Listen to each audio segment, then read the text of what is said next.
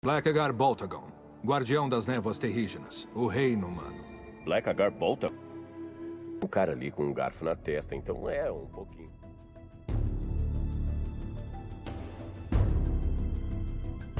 Galera, ao que parece, os inumanos tiveram seu trágico fim no MCU e eu vou contar o motivo, tá? Doutor Estranho 2 no Multiverso da Loucura abriu portas para diversos personagens e fechou para alguns. Alguns destes que inclusive ganharam a série em 2017 e foi um tremendo fracasso. É óbvio que uma série mal feita em meio à construção da saga do infinito não ia cair bem para Marvel Television, ainda mais pela péssima qualidade da obra e do próprio marketing envolvido, né?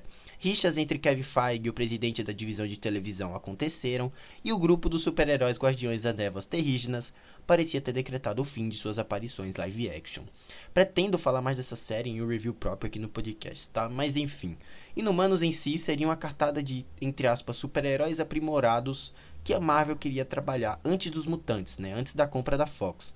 Logo que os próprios personagens ap apresentam diversas semelhanças e seria até mais fácil introduzi-los sem precisar mencionar um outro grupo pertencente a outra empresa.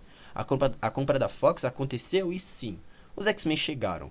Chegaram, praticamente mudaram os olhos da Marvel Studios e vimos uma luz de cancelamento pairar sobre futuras produções dos Inumanos ao universo agora que todos estavam focados nos mutantes, nos seres aprimorados com o gene X. Por mais que ainda haja rumores de aparições dos mesmos em Pantera Negra 2 ou The Marvels, inclusive com ideias não confirmadas dos mesmos serem apresentados lá como experimentos Kree, os Inumanos parecem ter decretado seu fim na Marvel Studios em Doutor Estranho, no Multiverso da Loucura.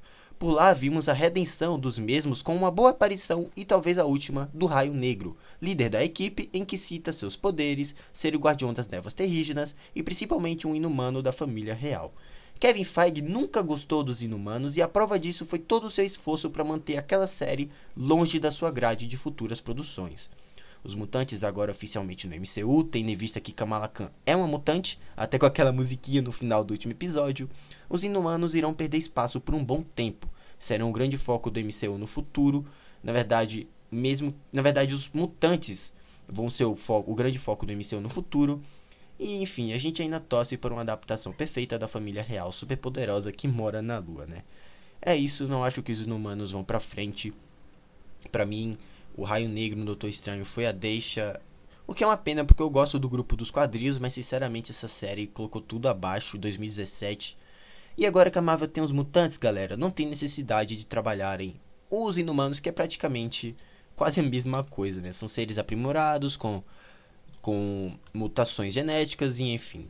Vou deixando vocês por aqui. Acho que essa é a minha acho não, essa é a minha opinião sobre o fim dos inumanos que sinceramente não vejo muito futuro neles tão cedo live action, né?